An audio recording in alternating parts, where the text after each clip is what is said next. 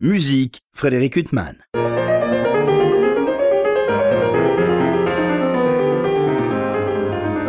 Bonjour, Frédéric Huttman au micro. J'ai le plaisir de vous retrouver pour un nouvel entretien. Aujourd'hui, entretien par téléphone avec les trois membres du trio Zerline. Alice Zimanski, bonjour. Bonjour. Estelle Gorinchas, bonjour. Bonjour. Johanna Holman, bonjour. Bonjour. Alors quand on dit trio, alors la, la formation qui s'impose euh, euh, en général c'est piano, violon, violoncelle, voire euh, violon, alto, violoncelle. Vous, vous êtes respectivement flûtiste, altiste et harpiste. Euh, c'est la formation qu'on évoque habituellement pour le célèbre trio de Debussy, cette sonate de Debussy qui était sa deuxième sonate, qui devait faire partie d'un cycle de six sonates, et c'est malheureusement arrêté à trois. Et comment est l'idée est venue de constituer ce trio pour cette formation qui est quand même peu habituelle?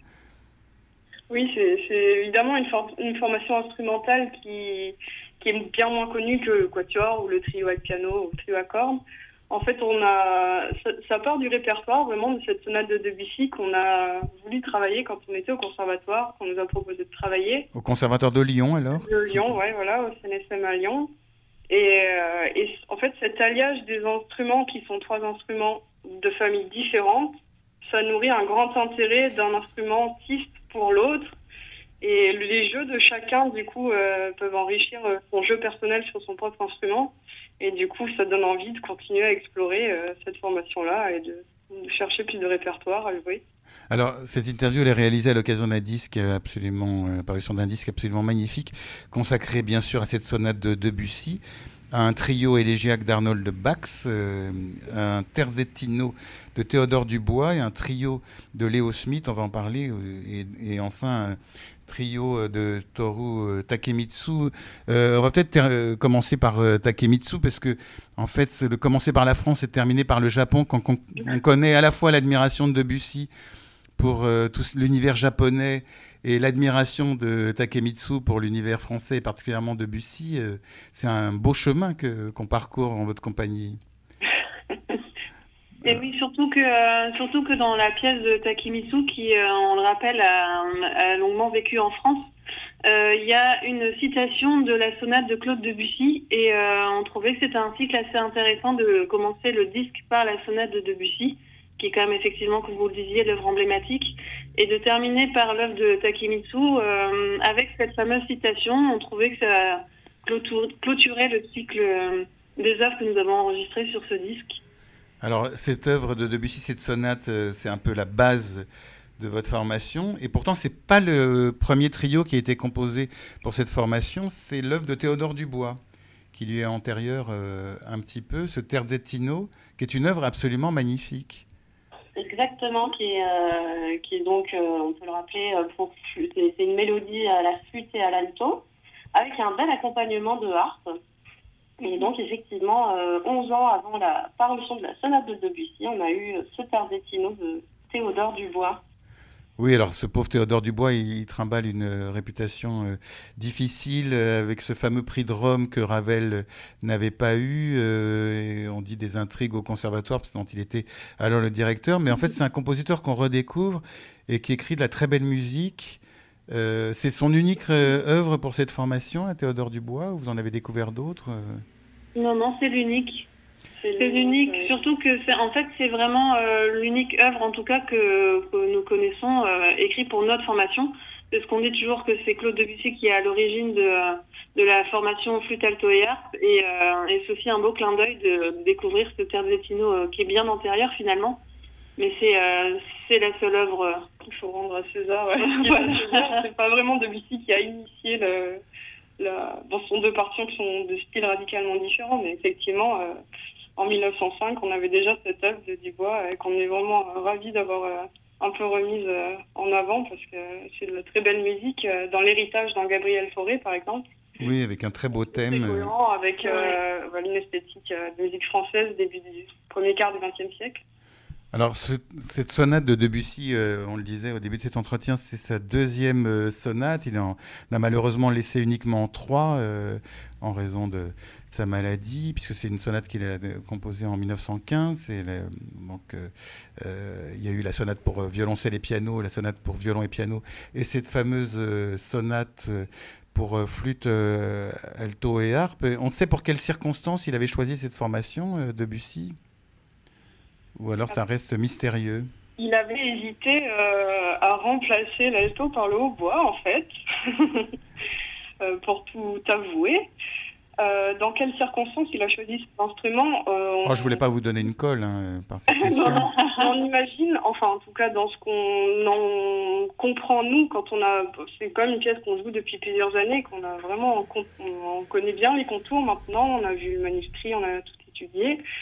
Et on a vraiment euh, pensé que c'est vraiment pour les timbres qu'il avait choisi ces instruments-là et pour les mélanges que cela pouvait occasionner, à la fois les contrastes et à la fois l'homogénéité qu'on peut obtenir en mélangeant par exemple le son d'une flûte et d'une corde d'alto ou alors un pitch de corde d'alto et un son de corde de harpe.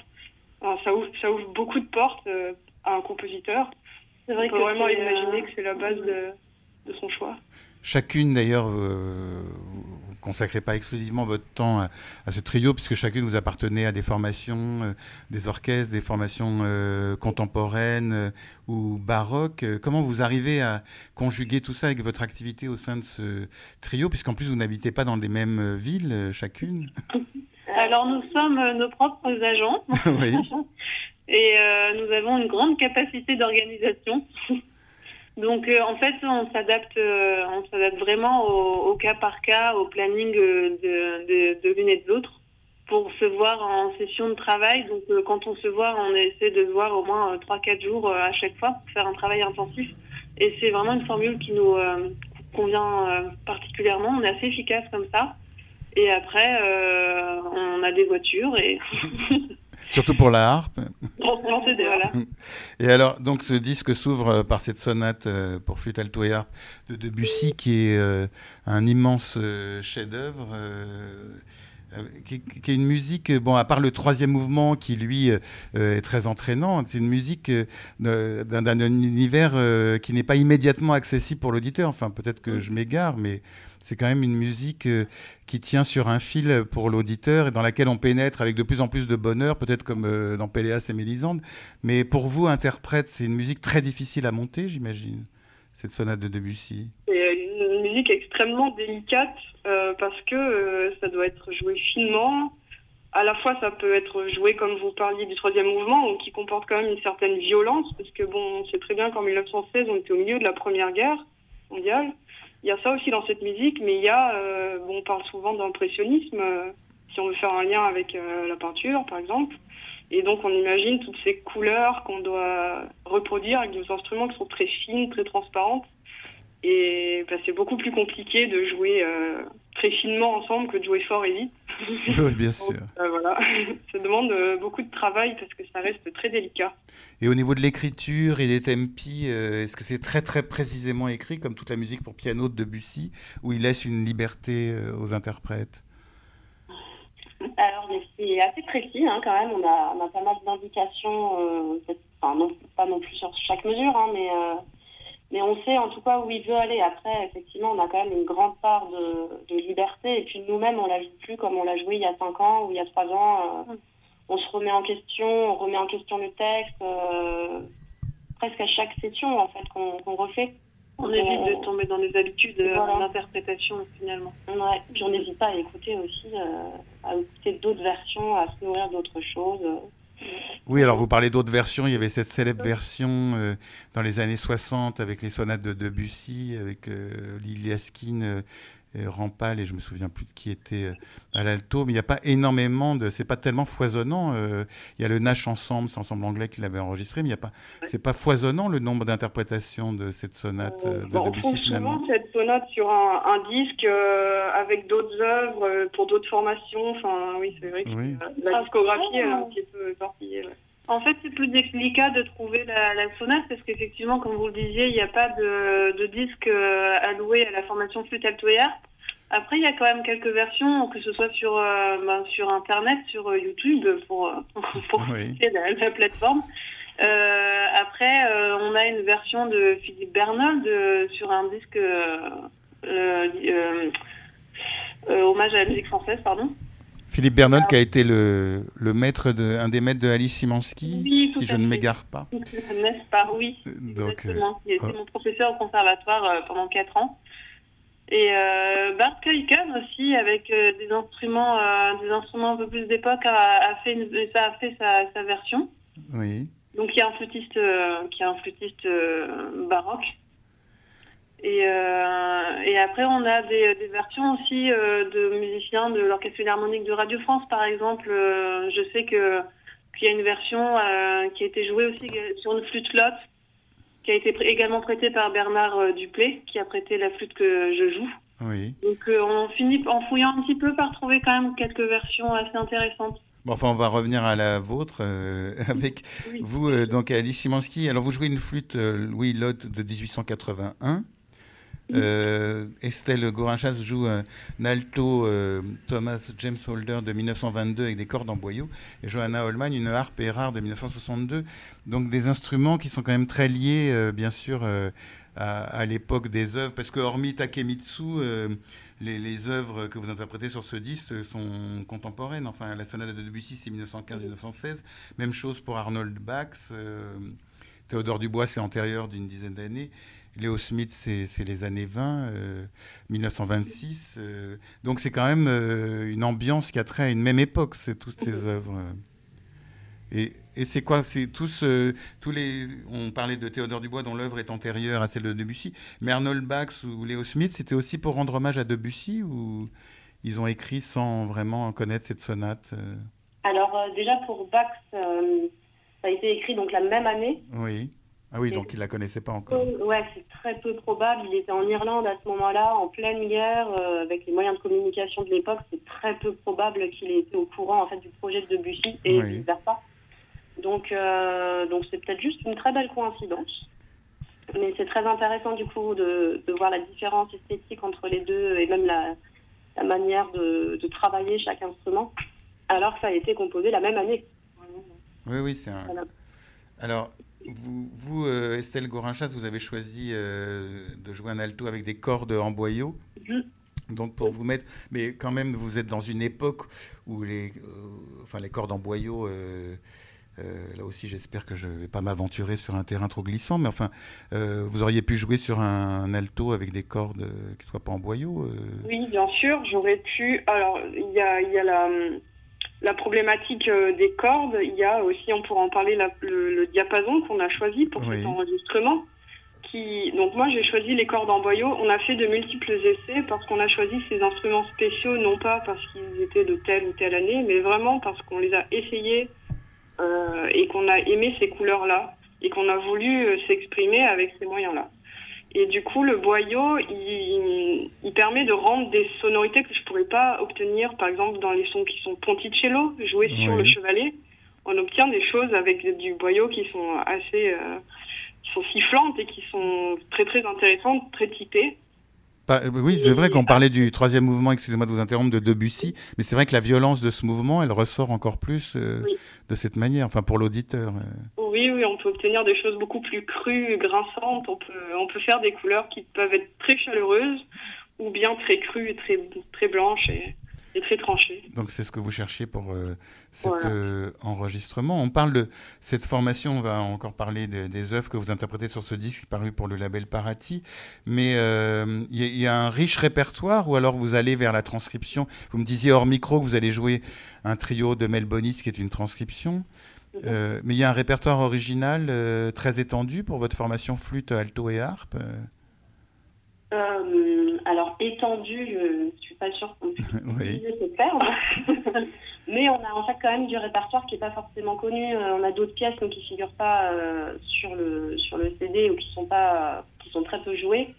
Mais il y en a eu quelques-unes quand même. Et puis, il faut, faut chercher en fait. Il faut, faut creuser, il faut, faut voir. Mais mais il y en a quand même au fur et à mesure, après celle de Debussy.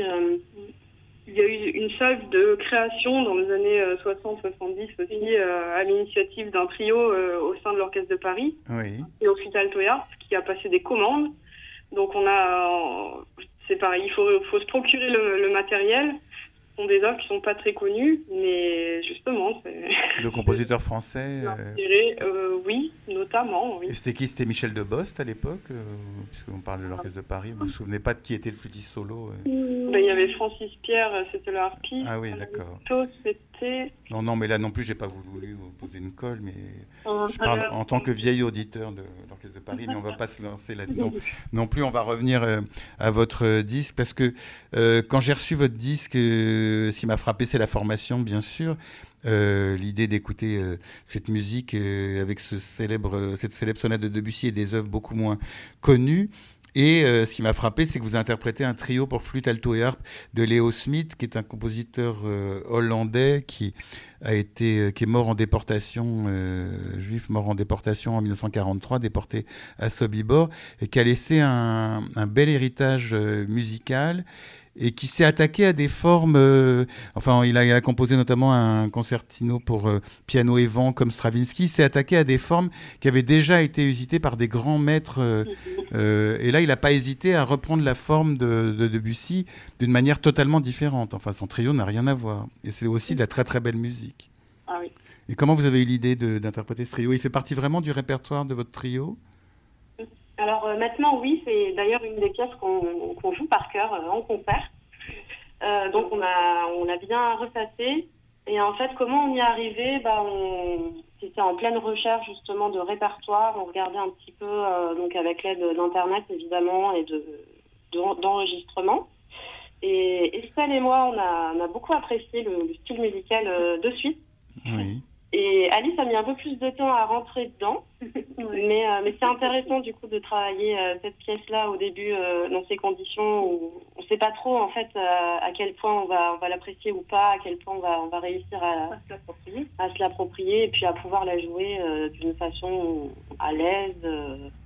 c'est de la musique. avec c'est vrai que c'est quand même une œuvre qui est, qui est assez difficile. Moi j'ai eu du mal à à comprendre la direction musicale et euh, maintenant c'est une pièce que, que j'aime énormément. Mais c'est vrai que j'ai eu un peu plus de mal à, à la comprendre. Je la trouvais, euh, je la trouvais difficile, enfin je la trouvais dure en fait dans le dans l'écoute et, musicalement parlant, je la trouvais euh, assez assez aride. Enfin, elle commence de manière aride et puis elle, se termine de manière beaucoup plus accessible. Ouais, c'est ça. Cette œuvre de Léo Smith. On l'a choisi dans le cadre de, de, notre euh, disque aussi parce qu'il y a un lien avec la France. Euh, Léo Smith, il est, venu, il est venu en France à partir de 1927, si je me souviens bien. Oui, oui, tout à fait. Donc euh, voilà, on s'est dit qu'il y avait aussi, il était influencé par ce qui s'est passé. Il était ami avec Darius Milhaud, qui évidemment avait joué lui-même l'alto à la musique de Debussy. Donc bon, il y avait un lien aussi, une thématique qui nous a un petit peu attiré vers cette œuvre aussi par rapport à notre projet de disque. Et puis euh, Léo Smith, euh, je crois qu'il y avait une grande harpiste, euh, Rosa Spear, qui enseignait à sa sœur. Et il adorait la flûte, semble-t-il, Léo Smith, parce qu'il a pas mal composé par la, pour la harpe et pour la flûte par ailleurs. et en tout cas, c'est vraiment une œuvre magnifique. Et puis c'est émouvant de, de remettre à l'honneur ce compositeur tragiquement disparu à l'âge de 43 ans. Alors on va revenir à des euh, chose moins douloureuse. Il y a ce trio de Arnold Bax. Alors lui aussi, on peut pas dire que ce soit le compositeur qui soit le plus interprété sur les scènes françaises, et c'est de la très belle musique aussi. Très belle musique aussi. Il est beaucoup plus connu euh, outre-Manche. oui, bah, il fait partie de ces compositeurs anglais qui sont beaucoup joués là-bas et qui on ne joue pas ici. Euh, ça aussi, c'était une œuvre. Enfin, de toute façon, quand on dit ça fait partie de votre répertoire, vous, vous avez une formation que vous adorez, et puis après, vous allez à la, à la chasse au répertoire, j'imagine. Mhm. Et vous êtes tombé sur ce trio euh... C'est ça. Il Alors, est... c'était quand même, euh, quand c'est du flûte alto et harpe, ça revient un peu plus souvent que. Nous, on le connaissait déjà même de nom, pour, pour le coup, le trio d'Arnold de, de Bax. Oui. Là, c'était euh, dans la logique, en fait, de continuer le travail après Debussy, euh, de passer à Bax. en fait, c'est une œuvre qu'on avait jouée, Estelle et moi, au, au CNFM et, euh, qu'on a euh, qu'on avait mise de côté euh, assez longuement quand même et qu'on a décidé de ressortir et de retravailler avec Johanna.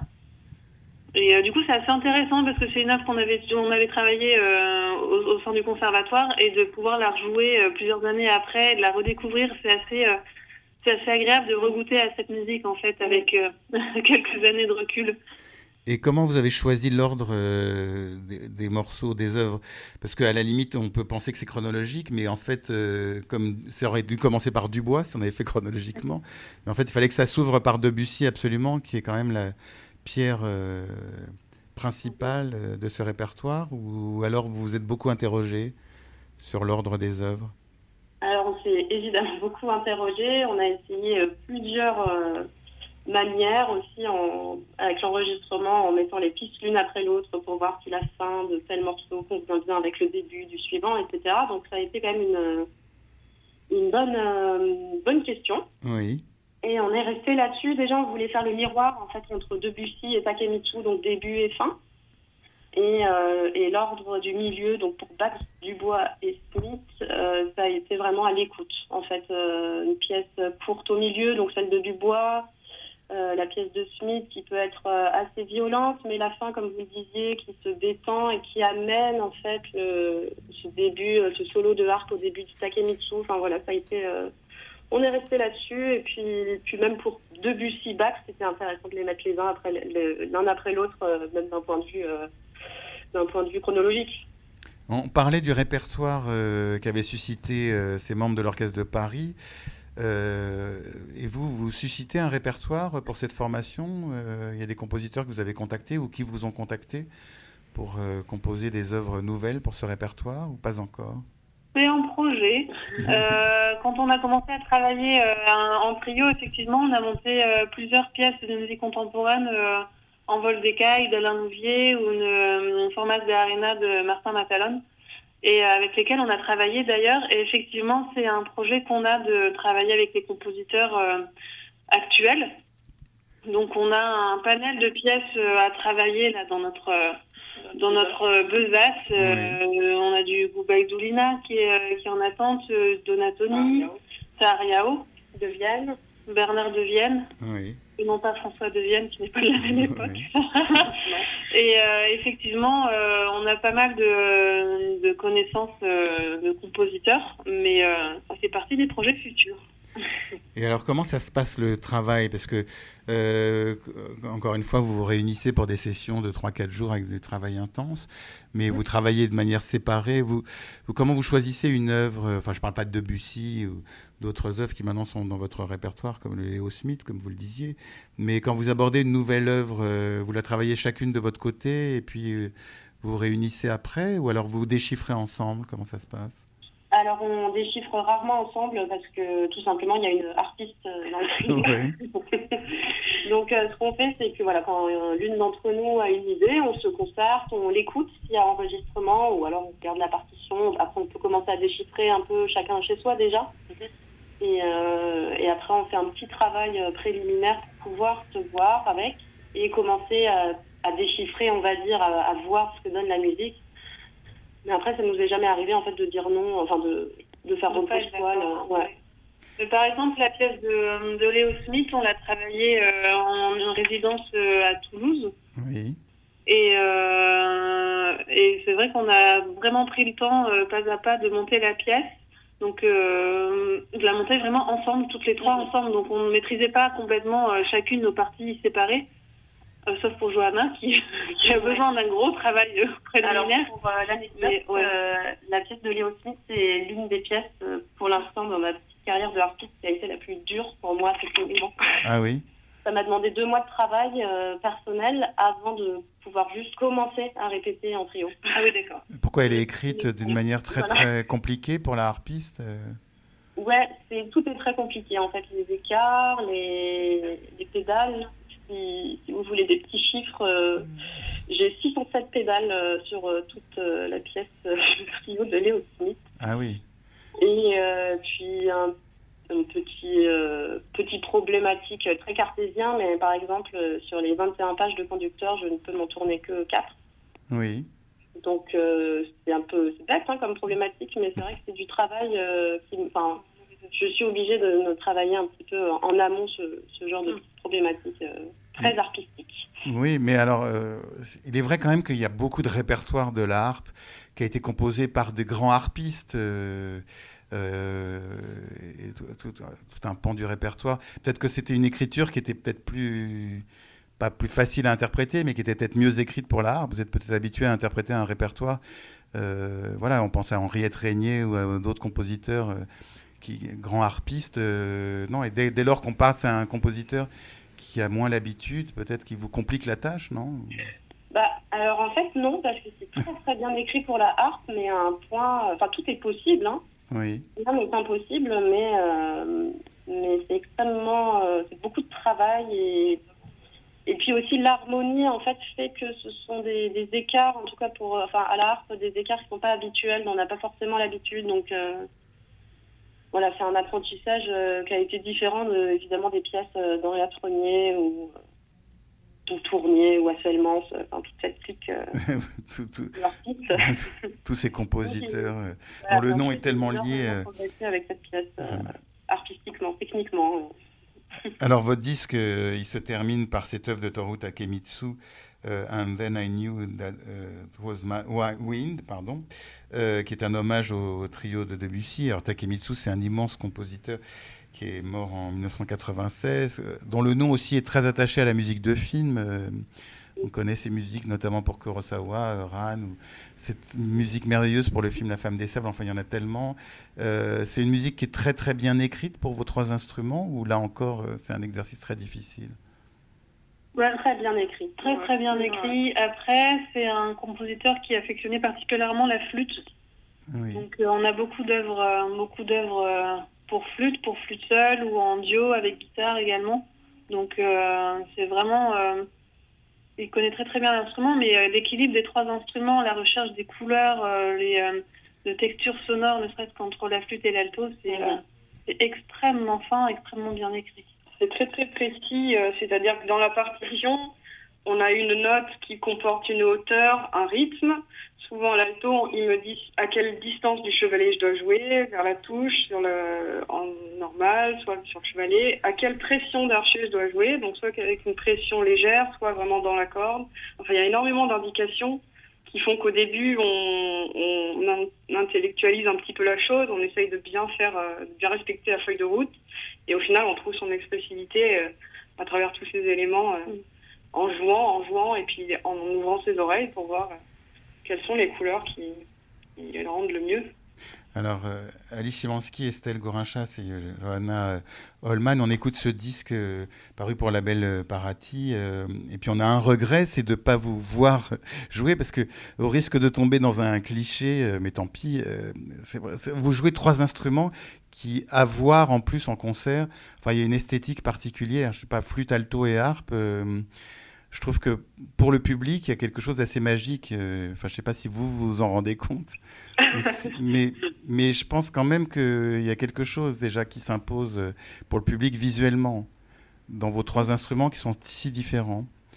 C'est vrai que la harpe, euh, déjà, c'est vraiment un, instrument magnifique, imposant, doré, tout ce qu'on veut, et qui, esthétiquement, oui, effectivement, c'est beau. Qui plaît assez au public. Oui, le public a toujours énormément de oui, intrigue et, euh, et à la fin de chaque concert, euh, il y a toujours euh, une dizaine de personnes autour de la harpe et de la harpiste d'ailleurs, pour parce qu'ils ont plein de plein de questions. C'est très très intrigant.